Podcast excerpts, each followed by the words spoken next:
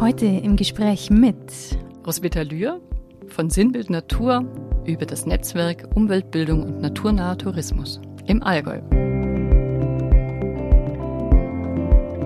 Ich möchte Ihnen ermöglichen, dass Sie diesen Schatz, den Sie vorfinden, draußen in den verschiedenen Natur- und Kulturräumen, so erleben, dass eben auch Ihre Enkelkinder das noch wiederfinden.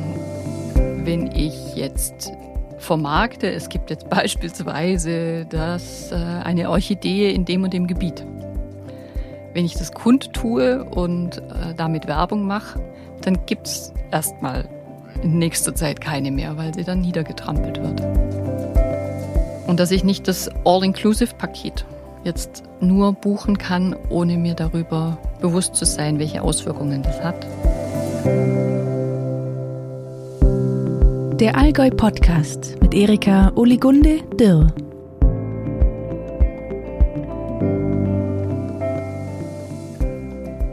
Herzlich willkommen zur neuen Folge. Heute geht es um Umweltschutz. Ein brandaktuelles Thema also und gleichzeitig überhaupt nicht neu. Im Rahmen des Netzwerk Umweltbildung und naturnaher Tourismus im Allgäu geht es genau um die Frage, wie man bei Besuchern wie Einheimischen das Verständnis für Nachhaltigkeit und Umweltschutz vergrößern kann, ohne den Zeigefinger zu heben oder reihenweise Verbote auszusprechen. Eine Gratwanderung, so viel kann ich schon verraten. Ich wünsche euch eine gute Unterhaltung bei meinem Gespräch mit Roswitha Lühr. Die Aufnahme läuft. Wunderbar. Rosita, herzlich willkommen im Podcast. Ich freue mich, dass du da bist. Ja, schön, dass wir zusammensitzen können hier. Das stimmt. Ich habe eine knifflige Frage. Ich habe für meine Gäste immer zuerst eine knifflige Frage ganz am Anfang. Und zwar, hast du ein größeres Fable für Umwelt oder ein größeres Fable für Bildung? Das ist echt schwierig, das auseinanderzuhalten, weil beide Bereiche sind genau das, was es ausmacht, meine tagtägliche Arbeit.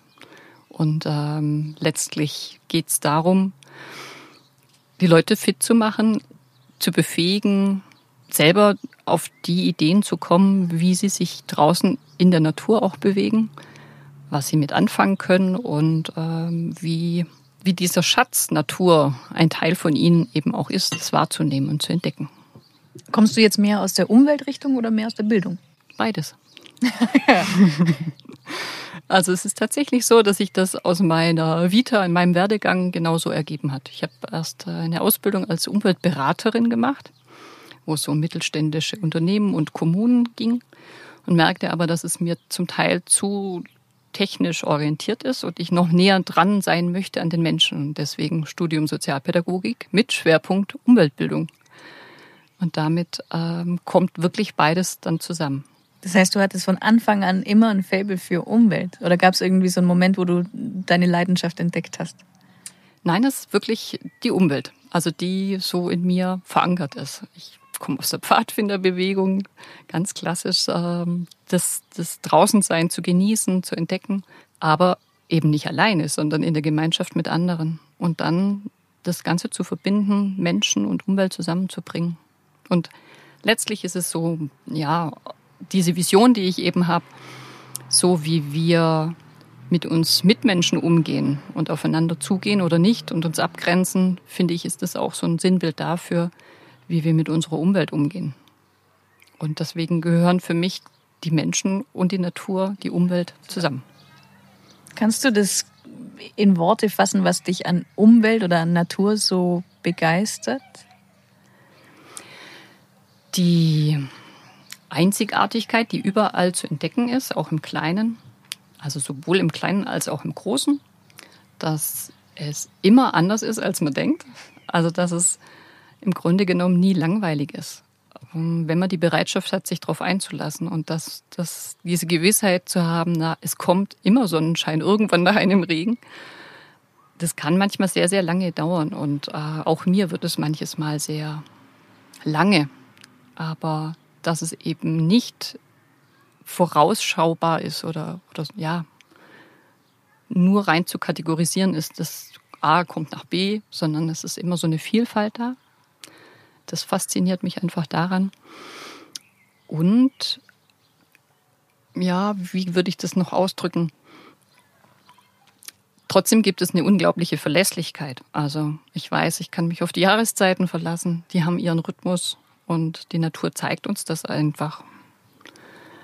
Und ich kann mich einfach auch darauf verlassen, dass alles hm, seinen, seine Sinnhaftigkeit hat und im Kreislauf geht. Ein Thema von heute ist das etwas sperrige Wort Netzwerk Umweltbildung und naturnaher Tourismus im Allgäu. Was ist das? Das Netzwerk Umweltbildung naturnaher Tourismus im Allgäu ist ein LEADER-Projekt, das sich zur Aufgabe gemacht hat, das höchste Gut im Allgäu, nämlich die Natur und die Vielfalt der verschiedenen ähm, Landschaften und Kulturlandschaften zu vereinen eben mit der Umweltbildung, also den Menschen, die hier leben, den Einheimischen, als auch den Touristen und Touristinnen nahezubringen, welcher unglaublicher Wert und, und Schatz das im Grunde genommen ist, wo sie zum einen leben und die anderen, wo sie Urlaub machen. Und dass das eben nicht nur äh, Kulisse sein darf, sondern auch schützenswert natürlich ist und die, die Achtsamkeit und Bedeutung dieser verschiedenen Landschafts- und Kulturräume deutlich zu machen. Das ist die Idee, die so grob dahinter steckt und die Allgäu GmbH hat das Ganze eben federführend aufgebaut, begleitet es, um dann die PartnerInnen aus dem Allgäu zusammenzubringen. Und das ist ganz unterschiedlich, ob aus dem Bildungsbereich, aus dem Tourismusbereich, ähm, bis hin zu Unternehmer, die da einfach auch ihren Schwerpunkt sehen. Wie muss man sich das konkret vorstellen? Wie sieht es aus? Wie arbeitet ihr? Es ging eine Phase vorneweg, in der eben zusammengebracht werden musste, was für ein Leitbild haben wir denn? Also alle Akteure, Akteurinnen dabei, was ist das große Ziel und das, das Leitbild, was dahinter steckt? was möchte man denn gerne vermitteln und deutlich machen. Und dann auch Qualitätskriterien zu benennen, wer alles Netzwerkpartner oder Partnerin dabei sein möchte, wozu verpflichtet man sich letztlich dann auch, dass man das einhält. Also da gehört beispielsweise, um da ein, das ein bisschen deutlicher zu machen, ist ein Betrieb, der jetzt im Tourismus dann tätig ist, auch mit einem, mit einem Anspruch drauf, regionale und saisonale Produkte dann mit zu vermarkten bzw. anzubieten seinen Gästen. Ähm, wie achtsam geht man jetzt in einem mm, Naturerlebnis, Angebot beispielsweise um? Also sorge ich dafür, dass die Leute vielleicht ja auch mit Öffentlichen dorthin kommen oder im krassen Gegensatz dazu äh, lässt man halt dann alle mit dem Auto vorfahren und hinterher sieht es einfach aus, ja, wie man es nicht möchte. Und so gibt es eben verschiedene ähm, Standards, zu denen man sich dann verpflichtet und gemeinsam sich da auch auf diesen Weg begibt. Und es geht ganz, ganz viel darum, sich eben auch zu vernetzen, äh, die gleichen Ideen, die man dafür hat, dann eben auszubauen, da weiterzukommen. Da gehören auch genauso rein die, die Stadt- und Kulturführer, Führerinnen, um einfach diese Vielfalt, die das Allgäu zu bieten hat, möglichst auf breite Füße zu stellen und dass es weggehen soll von nur jeder, jeder für sich selbst sich zu vermarkten, sondern es, es sind ja alle, haben ihre Stärken und Besonderheiten und Qualitätsansprüche und die einfach herauszukehren, wer macht was und wie. Jetzt hast du gesagt, äh, dem Projekt ging eine Phase schon vor, aber inzwischen läuft das Projekt auch schon. Genau. Es ist auch so, dass es eben äh, Qualifizierungsworkshops dann eben gibt, dass es ähm, Fachtagungen dazu geben. Gerade morgen findet ein Fachtag statt. Jetzt war ursprünglich eine Woche der Umwelt geplant, in dem eben unterschiedliche ähm, Netzwerkpartner, Partnerinnen sich vorstellen sollten, was natürlich jetzt ausfallen musste. Man kann das Ganze momentan eben nur online machen. Es gibt eine Website, auf der Allgäu GmbH Seite das bei Naturnah eben nochmal extra zu sehen ist. Das sind schon die einzelnen Anbieter äh, aufgeführt, dass man sich da einfach nochmal schlauer machen kann. Das ist also eine, eine Karte der Akteure im Grunde genommen im Allgäu gibt. Und das läuft, soll eben weiterlaufen, dass es sich verselbstständigt und noch ausgebaut wird. Kann man vielleicht irgendwie so eine Art ähm, Naturführer, Umweltbildung und naturnaher Tourismus dann irgendwann veröffentlichen. Das sind lauter Sachen, die noch in der, in der Planung dann sind. Jetzt habe ich zwei Fragen. Ich stelle dir andere. Ähm, bei Umweltbildung und Tourismus und so denke ich jetzt spontan ähm, an Müll in den Bergen oder Verhalten in den Bergen. Aber das ist ja bestimmt, also das Allgäu sind ja nicht nur, sind ja nicht nur Berge. Was bedeutet da dann die Umweltbildung für Touristen? Was ist das, was die Touristen eigentlich lernen sollten mhm. oder was ihnen vermittelt werden sollte?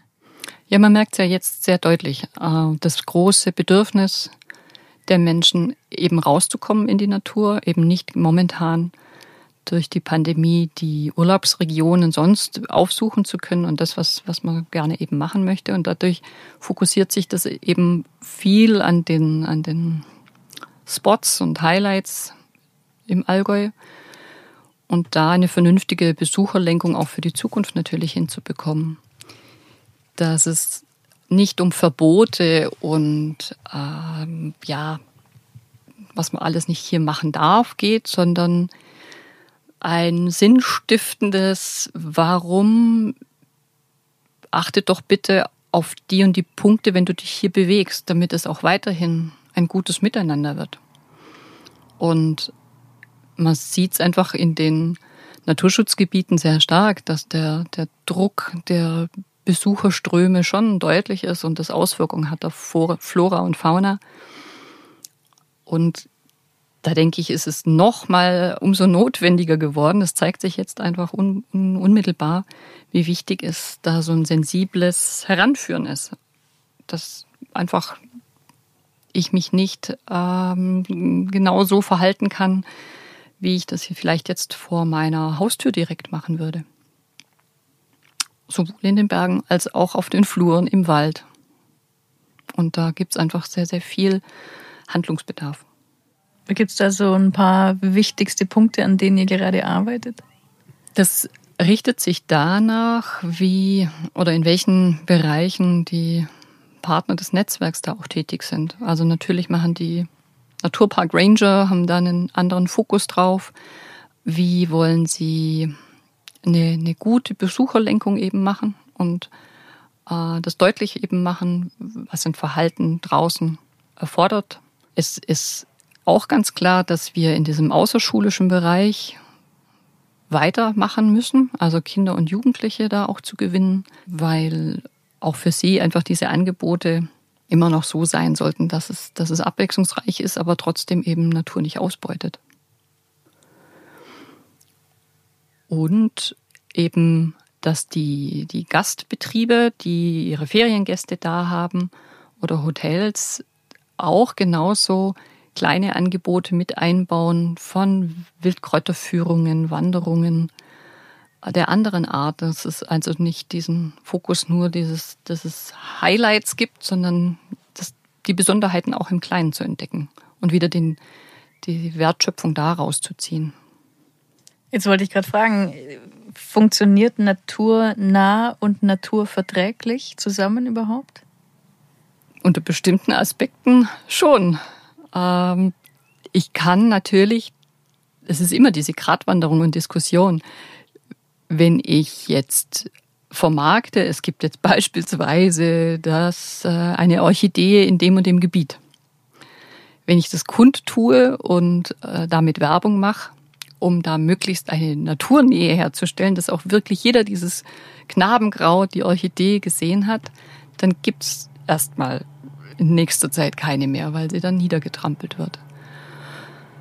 Und wie kann ich aber dann dennoch darauf aufmerksam machen und die Wege auf eine Weise so verlassen. Also ich, ich, nach meiner Meinung muss ich trotzdem die Menschen an die Dinge heranführen und nicht nur zeigen und ja, schau mal, da wäre das und hier wäre jenes, sondern ich kann das immer nur dann achten und wertschätzen, wenn ich wirklich auch nah dran bin, aber auch erkenne, warum es schützenswert ist und warum ich es jetzt nicht ausgraben kann oder abpflücken, weil es so schön ist.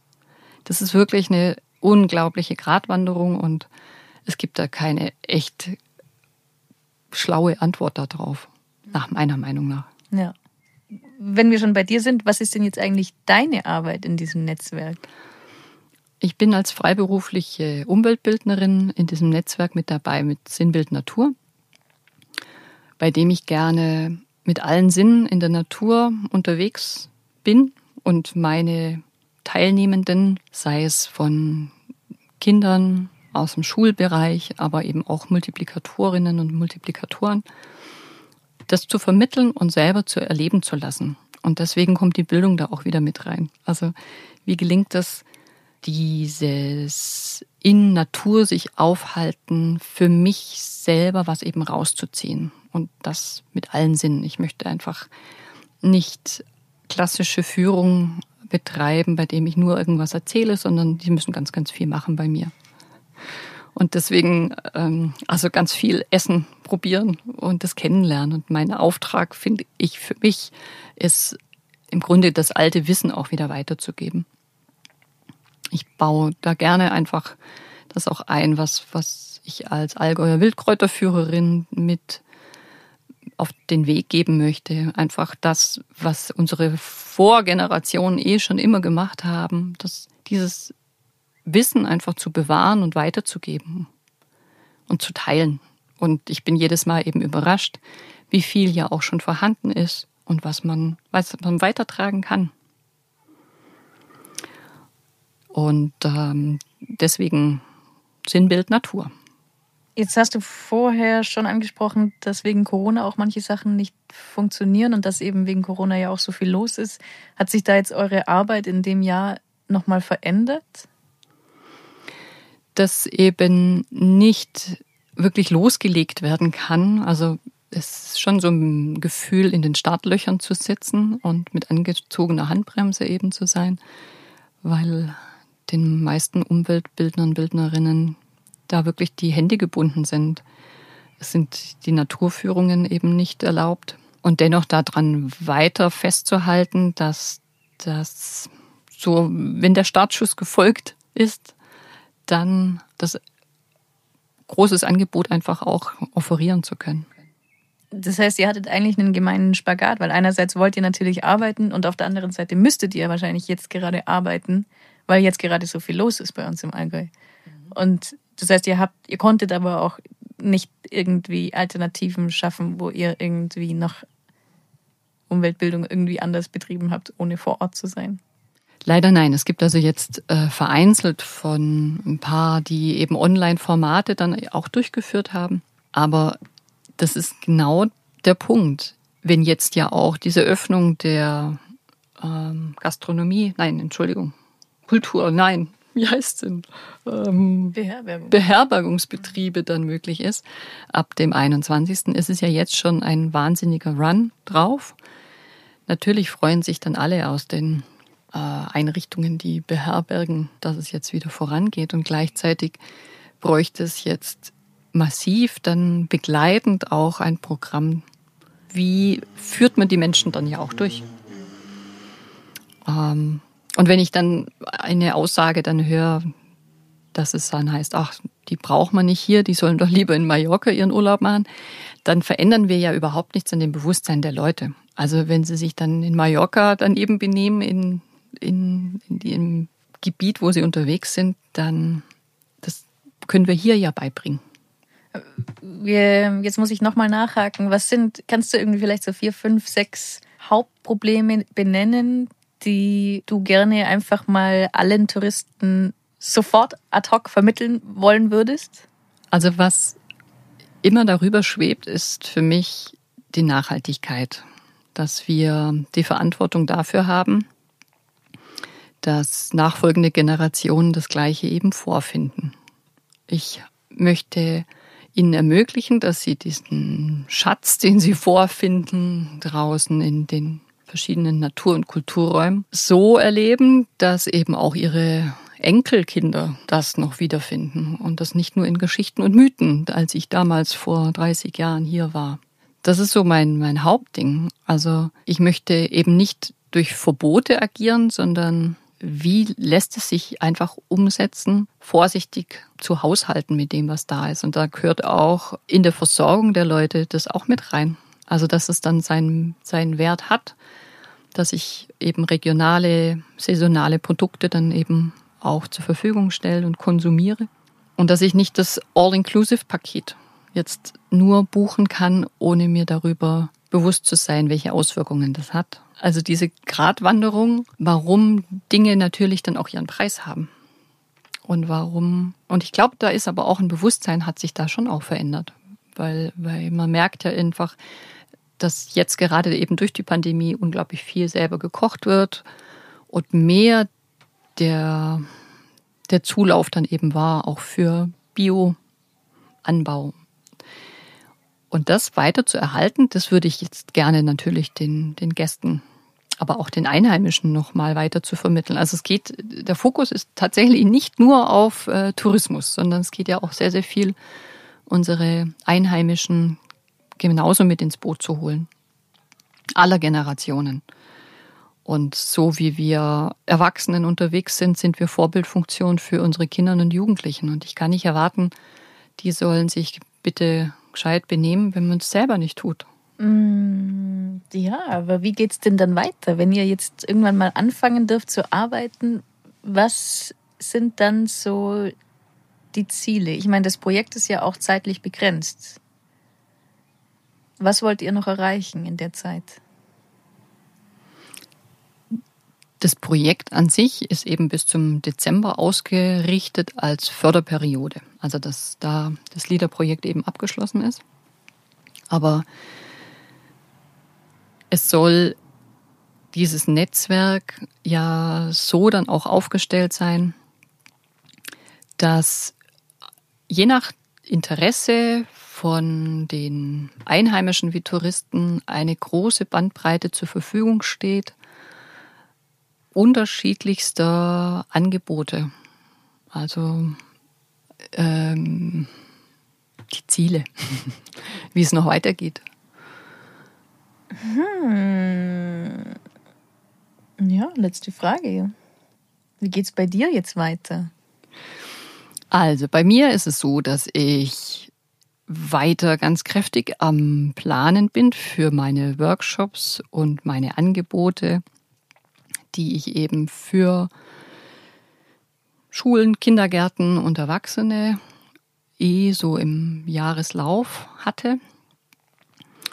Ich werde das ein wenig zurückfahren, dass ich äh, viel Wochenendsangebote für die nächsten zwei Jahre habe, einfach weil ich mich in der Pandemie auch ein wenig umorientieren musste und bei einem Projekt da mehr noch einsteige, wo es viel um Klimawandel dann eben geht, dann werde ich einfach so in zwei Jahren, so ist der Plan, ganz viele Angebote auch wieder machen können. Hier in Dietmannsried und Umgebung. Und das Schöne an diesem Netzwerk ist eben, wenn wir überrannt werden mit Terminanfragen, gibt es ja so viele, die wunderbare Arbeit machen, dass man sich da einfach auch untereinander abstimmt. Wer übernimmt was und für welche Zielgruppen. Also ich bin da ganz positiv gestimmt, dass wir, dass wir genau jetzt eben auch einen sehr guten Auftrag haben, daran weiterzumachen, das, das umzusetzen woran wir alle fest glauben, dass, dass es nur mit einem Miteinander geht und ja, auch wieder Alternativen aufzuzeigen. Wunderbar. Roswitha, vielen Dank für das Gespräch. Danke vielmals. Mehr Informationen zum Netzwerk Umweltbildung und naturnaher Tourismus im Allgäu findet ihr unter allgäu.de slash naturnah und mehr Informationen zu Risuita Lür gibt's unter sinnbildnatur.de. In der nächsten Folge wird's jung, neugierig und quirlig. Ich spreche mit den drei frisch gekürten Jobhopperinnen, die innerhalb von 180 Tagen 30 Berufe ausprobieren werden. Vielen Dank fürs Zuhören und bis zum nächsten Mal.